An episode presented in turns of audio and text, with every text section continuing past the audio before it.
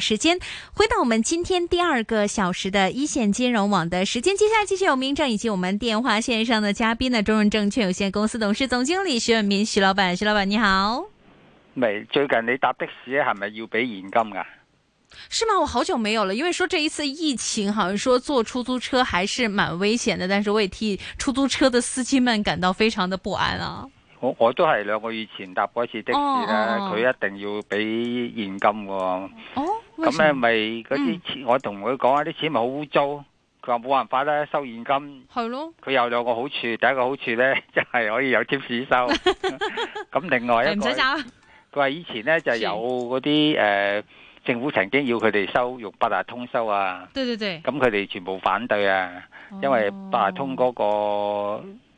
佢係要要有一嚿一副機器喺度噶嘛，对咁佢哋一架的士咧有陣時三更制嘅，咁你三個的士佬咪要三三嚿嗰個拍卡機，是是是嗯咁佢覺得好唔方便啊嘛。 ，OK。咁呢個幾個月前咧，我而家唔知而家係咪一樣咁啦。啊哈咁但係呢個都係政府嗰個落後，第一係落後，第二係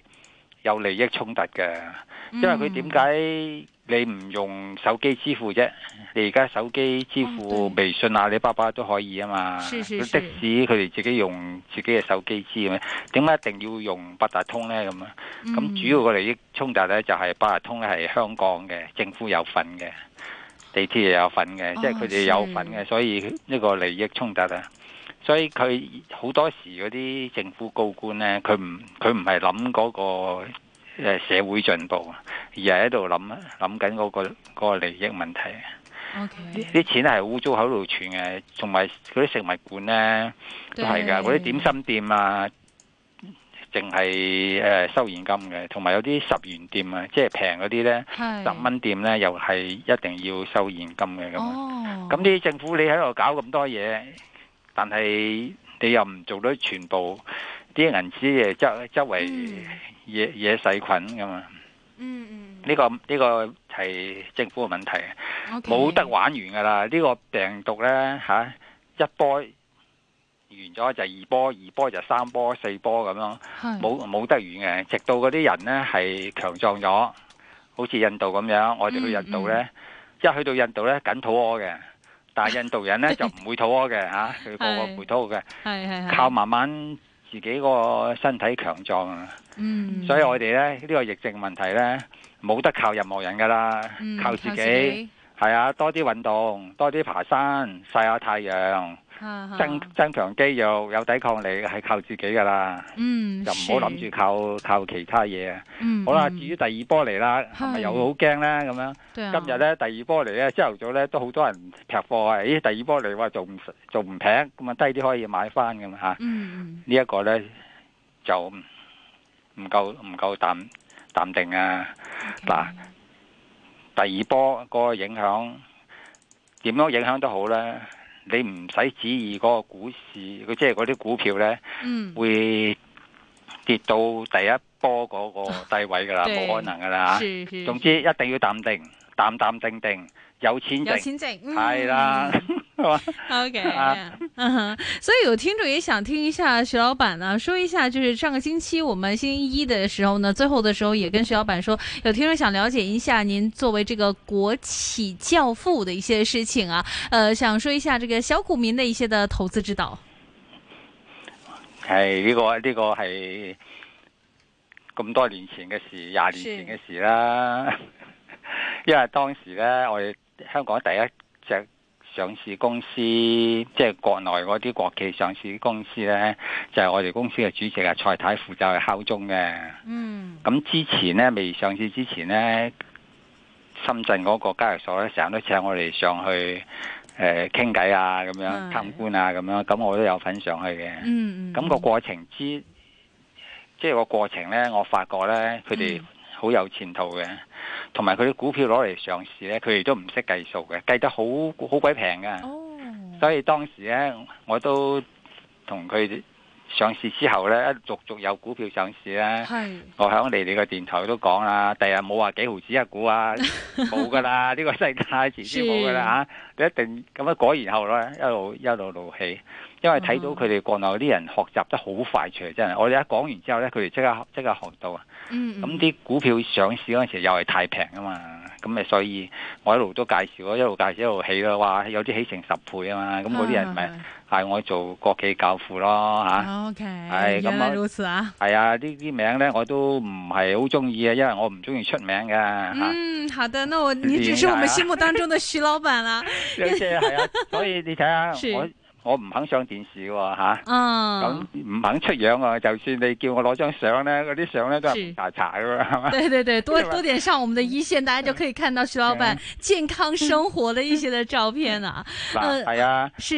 嗱健康好緊要，同埋第二波、第三波會陸續陸續嚟嘅，係到幾時會完結咧？係，就真係發明嗰個疫苗咧，係疫苗有效嘅疫苗喎吓。嗯，有啲有啲疫苗咧，得個五成有效咧，都係都係冇用嘅，都係繼續會會發生嘅嚇。係，總之我哋咧保護自己咧嗯嚇，最緊要就係、其實戴口罩唔係咁緊要嘅，千祈唔好手多多。嗯，即係你出街咧唔好手多多，你搭地鐵啊唔好摸來摸去啊啲 handle 啊咁樣嚇。嗯係摸完好而家啲超市都幾好，我覺得我去超市買嘢咧，摸完啲嘢咧，你俾錢我喺度機器後隔離咧咪有有樽水咧俾你搓手嘅。係，咁係你摸係完摸完啲食物啊，摸完佢啲貨品啊，你跟住搓手，搓完手先出門口咁啊，嗯，咁、就會保護到自己啊。其實唔係唔係咁重要啫嘛。你睇下而家死嗰啲人，死親嗰啲人都係都係老人家嚟嘅，嗯，係嘛？咁我哋後生仔啊，咁啊點會啊？冇冇問題嘅。嗱，而家我哋成日都會擔心咧，就係、是電視台一路喺度嗰啲講嗰啲誒確診人數啊，即係嗯染到病嘅人數啊。係其實呢個數字咧對我哋投資者係冇乜價值嘅，最有價值係咩呢？嗯你要計到嗰個確診人數係幾多，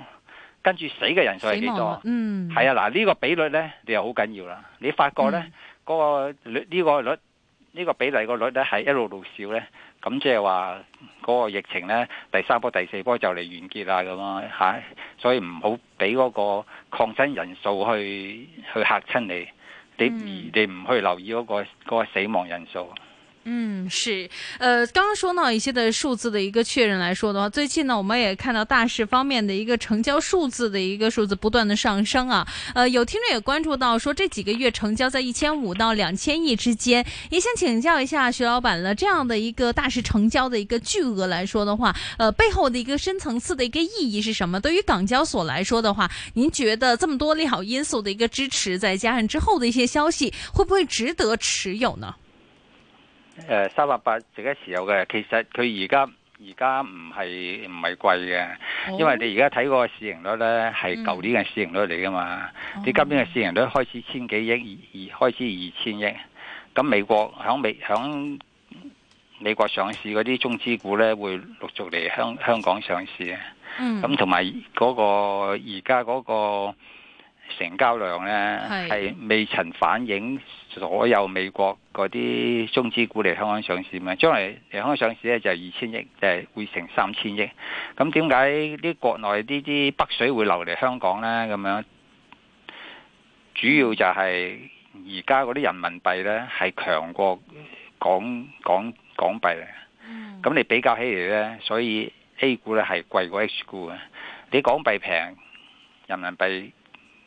嗰個強呢，佢換你港幣嚟買你香港股係係好着數噶嘛。係，所以北水陸續會流落嚟嘅，咁你嗯二千億啊，好少噶啦，人人哋大陸 都成成萬億啦，係咪啊？係咁你話到四千億，你係咪呢只三百八應該 double 啊？咁嗯你而家市盈率四廿八倍呢，係是以前嘅事啊嘛。如果有一個 double，而家一個市盈率都係廿零倍，廿零倍係一個非常之平嘅股票嚟㗎啦，嗯所以繼續持有呢只嘢嚇。 OK，虽然薛老板说那个真系坐定定啊，有钱挣啊，但系呃，现在始终我们很体会的就是，有一些听众朋友们始终就是太高了，心惊惊啊，所以想今天很多一些的问题都想问一下薛老板，就是应该系截胡定系我我哋应该系继续啊望上去呢？咁样。首先想问一下九八一中芯国际最近成交有听众看到回落了，是不是见顶的一个信号呢？应不应该做出一个沽出的行为啊？嗱九九八一到而家係係可以可以守嘅， ？OK，我覺得而家四啊蚊到咧會會再再上嘅，嗯，因為嗰個晶片咧，中國一定要發明晶片嘅，因為任何嘅高科技都係需要晶片。你飛上太空啊，啲火箭、衛星全部都要都要晶片嘅，是即係中國一定要爭晶片成為世界第一，係，唔唔要超越美國。嗯嗯，呢個係佢哋嘅目標嚟嗯嘅，所以而家四十蚊到嘅中心呢，繼續繼續守啦，唔需要沽出啦。 OK，但是现在我们看呢，另外看一下这个新经济股方面的话啊，最近可以说是这上，尤其上个星期升幅真的是非常的惊人。但是这两天的话，我们看到这个升幅开始有稳步的一个见顶的一个状态，好像是见顶哦。所以有听员想问一下了，呃，持有的新经济股呢，已经有一个非常可观的升幅啊，現在是不是應該先誒食咗糊啊，等大市繼續上升嘅機會出咗嚟啦，或者有啲信號啦，然後再可能就考慮再進入沙市呢？嗱，個市呢，嗯，就最主要睇下買咩股，係，但係大部分嘅股票都會上升嘅，尤其是而家恒生即係香港嘅股市裏邊呢，大部分係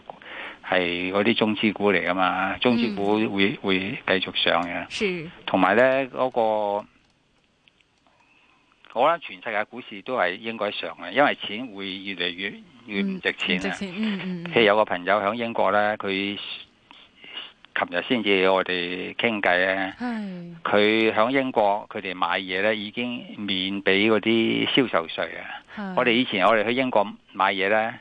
跟住咧就我哋攞個香港護照又可以去去嗰個英國嗰啲。嗯一個地地方咪退税嘅，嗯而係家咧就唔使退税嘅，因為佢英國已經免收嗰啲誒税嘅。嗯嗯，咁另外嗰啲英國嗰啲失業嗰啲人咧，佢哋可以，如果你完全冇嘢做咧，嗯咁可以攞可以支八成嘅糧啊！係係係，咁呢、個呢、個咪即係等於個錢咪多咗咯。係咁所以嗰個幣值錢多咗，錢嘅泛濫，咁所有嘅嗰啲資產咧啊，係就會會上升啦。嗯，所以要要唔需要擔心話呢個係頂嚟嘅，嗯嗯到年尾或者明年呢，先至會出現呢啲錢嘅泛濫嘅情況啊。 ，OK，所以今年是投資的一個年份哈係啊，二零二零年係買股票嘅時候啊，而唔係而，OK。而唔係誒唔唔淡定嘅時候嚟㗎嚇。嗯，應該係淡定嘅時候啊，我哋又見到有啲公司老闆呢，其實都唔知係因為唔淡定啊，定係未來一個投資部署呢。比如說，我們看到馬雲之前在市場上減持了一些的，呃，公司的股票，就是他的阿里巴巴。那麼想問一下，這樣的一件事情來說呢，會不會影響你對於阿里巴巴的一個前景的看法和持有的看法呢？唔係佢哋佢哋減持咧，係佢哋減持唔係話睇淡間公司嘅，係佢第一可能要買架遊艇啊， 可能買飛機 啊，可能買樓，即係好似馬化騰啫嘛，嗯佢都係減持，有一年咧佢係減持，對，跟住減持咗之後咧，半年之後咧宣布咧，原來喺香港咧買咗個別墅咁樣嚇，咁咁嗯啊呢一一一一個別墅就唔係話十億八億咁少噶啦，係嘛？嗯咁呢啲係減持，係佢哋有第二嘅錢嘅用途啦，絕對唔係話睇淡嘅。嗯，至於九九八八呢，我係即係呢個嘅價錢呢，係仍然都係睇睇好嘅，嗰、個市嗯盈率都唔、都唔算貴啊。同埋呢呢只股票咧，佢哋馬雲呢係財技高手嚟嘅，嗯佢一定會將佢分拆上市嘅。嗯咁你分拆上市呢，嗰、個價值又高咗啦。係啊，繼續持有啦。嗯啊好的，这之后之后呢，想问一下徐老板有关于教育股方面啊，呃，其实最近的一个教育股的一个走势来说的话，您会怎么样去看呢？我们看到最近也有很多一些的新的消息，呃，比如说这个，我们看到这个新东方方面的话，最近又报把自己的这个成人教育方面的话进行一个重新的一个部署。另外也看到，其实不同的一些的股，呃，这个教育股方面走势呢，也有很好的一个发展方向啊。您怎么样来看整体的教育股呢？教育股，尤其是係高等教育股，嗨，唔怕揸嘅。嗯，高等教育啊。但係，係啊，嗯中中國人啊越嚟越多啦，一個生兩個啊嚇，嗯啲需求，尤其高等教育股需求需求好大嘅。是，誒，譬如誒一一七六五啦嚇，嗯，呢、個教育股就是，幾有前途啊！即係冇乜人可以係同佢競爭啊嚇。嗯，但有聽眾覺得希望教育最近行下，好似又停下行下停下咁樣喎。但是又看到像是呃楓葉教育啊，一三一七的話呢，不斷創新高，但這個原因會是什麼呢？你覺得？嗱呢啲 terms 咧、嗯就應該學習下啦。係一三一七從來冇新高，咩叫做新高呢？新高即係話佢以前十最高係十蚊，咁而家呢，只要十一蚊咁樣。嗯，即係話你任何新高，即係話你任何幾時買呢只股票，你都係賺錢嘅，就叫做新高嘛。一三啊七未新高㗎，仲有排啊。啊，對，一比七起六以五呢，前就係歷幾年史新高啦。前嗯無論你幾時買都好，你今日嚟講你都係賺錢嘅。歷史嘅高位啊， 係啊，咁呢啲就先叫做新高 OK 啊！呢啲 term term 咧就要大 家要分清楚就。要 學學學習啊！係咁如果兩隻嚟講咧，我都話我寧願揸高等教育啦嚇、哦你你短期可能你誒、呃因為佢佢跌得多啊嘛，咪反彈反彈啦。但係長期嚟講，我都係中意高等教育股啦啊嚇。 OK，有聽眾想請教一下徐老闆啊，二零零一中國新高教點睇啊誒、呃所有高等教育股咧嗯都唔怕揸嘅嚇， ？OK，誒八三九宗教咧，都可以嘅。都可以啊但係呢、個呢、個 又我就唔係幾幾中意啦。咁多。啊教育股之中呢，是就一七六五啊、二零零一啊呢啲高等教育股呢，係比較有優勢啦。 OK，一八九零中國科培教育方面的話，優勢就沒有之前剛剛說的那兩隻比較好哈。誒呃呢啲都可以買，但係買少啲咯，係嗯，因為佢一個好處就係嗰啲係人民幣強啊，嗯，咁佢哋係賺人民幣啊嘛，咁啊對對有對着有着數啦嚇。嗯，好的。另外呢，有聽者也想請教一下徐老闆，這個李寧方面呢，呃，之前持有李寧呢，平均二十六塊的一個位置，想問一下徐老闆換馬的一個建議啊。嗱賺錢你咪你你就可以呃 take profit 啦。係你換馬呢，就係、你有冇諗到好比佢更好嘅股票呢？係。如果你諗到你係換馬，如果冇呢，你可以繼續持有啦嚇。 OK，那另外來說，中國恒大方面的話，你又怎麼樣看呢？現在這個價格，呃，短炒，您覺得呃狀態如何？嗱、短炒呢，就係係嗰啲大戶啊，嗯，嗰啲大鱷呢，係係中中意咁樣做嘅。係但係股市呢，其實你長期嚟講呢，你一定要揾一間公公司啊，佢係誒個嗰個老老細有能力㗎，嗯公司就一路會有增長咁啊。係呢啲咧你又唔需要理佢個誒大嗰啲中段嘅波幅啊，係中段嘅波幅咧其實係好多情況咧都係一啲大鱷製造出嚟嘅，嗯咁係會令你打靶嘅嚇，嗯譬如嗯牛正多佢又令你打靶嚇，係誒紅正多咁樣，嗯咁呢啲咧。製造啲恐慌啊，係製造啲誒、呃幻想啊嗯嚇，咁、嗯等你咧，一係盡量睇好一一隻， OK 盡量睇淡咁。呢呢個短期都係大部分都係係呢啲嗯投機分子嘅，嗯嗯，所以你唔使太過注重啦。是背後的一誒哦個唔使太係啊，唔使太過注重嗰、個嗰個短炒啦。你哦反而集中研究你嗰個股票嗰個老細係咪有能力呢？嚇、會一未來啊。路係啊。嗯，有沒有未來啊？另外有聽眾也想問一下徐老闆，這個三三零啊，思捷环球，呃，新舊股東爭持這件事情來說的話，您覺得現價值不值得買入呢？今天已經跌了兩毛五，一塊兩毛二的一個位置收市，跌幅百分之十七啊。呃，見到嗰個跌幅嚟講嘅話，還是算是蠻吸引人的。跌幅咁大吸引你買係嘛？ 氹你嘅啫。呃，假呢象嚟啲㗎，係啊，呢啲盡量少啦，都係我 OK 哋我哋揀一啲係前景好嗰個啲。係啊，老闆。嗯，誒得嘅，即係而家行出狀元啊嘛！你唔好以為嗯嗰、個嗰、個、呃、特朗普講啲咩招數啊，係，你嗰啲疫症有咩問題啊？你嗰只哦股票一一定跌噶嘛，嗯，即係其中一定會有一個係有能力能夠喺個市場裏邊企市場裏邊一個特別特別出色嘅係。公司嘅嘛，你係要揀呢啲咯。嗯，好的。呃，有聽眾想問一下徐老闆的一個選擇性的一個問題啊，這個海螺水泥跟這個海螺創業，呃，五八六同埋呢個九一四方面嘅話，您會怎麼樣去挑，哪一個會比較好一點呢？嗱、水泥股係係值得買嘅，現在係，你知唔知湖北水災啊？是是，沒咁錯。呢啲水災咪好多樓冧啊？ 咁係咪需要哦重需要係建啊？係啊，呢啲啲樓啊，起碼兩萬間樓冧咗，咁嗯你係咪要水泥起翻啊？咁是你所以，咁你諗下邊啲公司，啲水泥公司喺湖北省有廠呢？哦啊，如果湖北省有廠嗰啲咪對，咪着數咯，係咪啊？近係，近水樓台啊嘛，Ừ. 咁啊嗯，咁你誒一三一三啊，九一四啊，喺湖北省咧都有都有廠嘅，咁你留意住留意下咯嚇。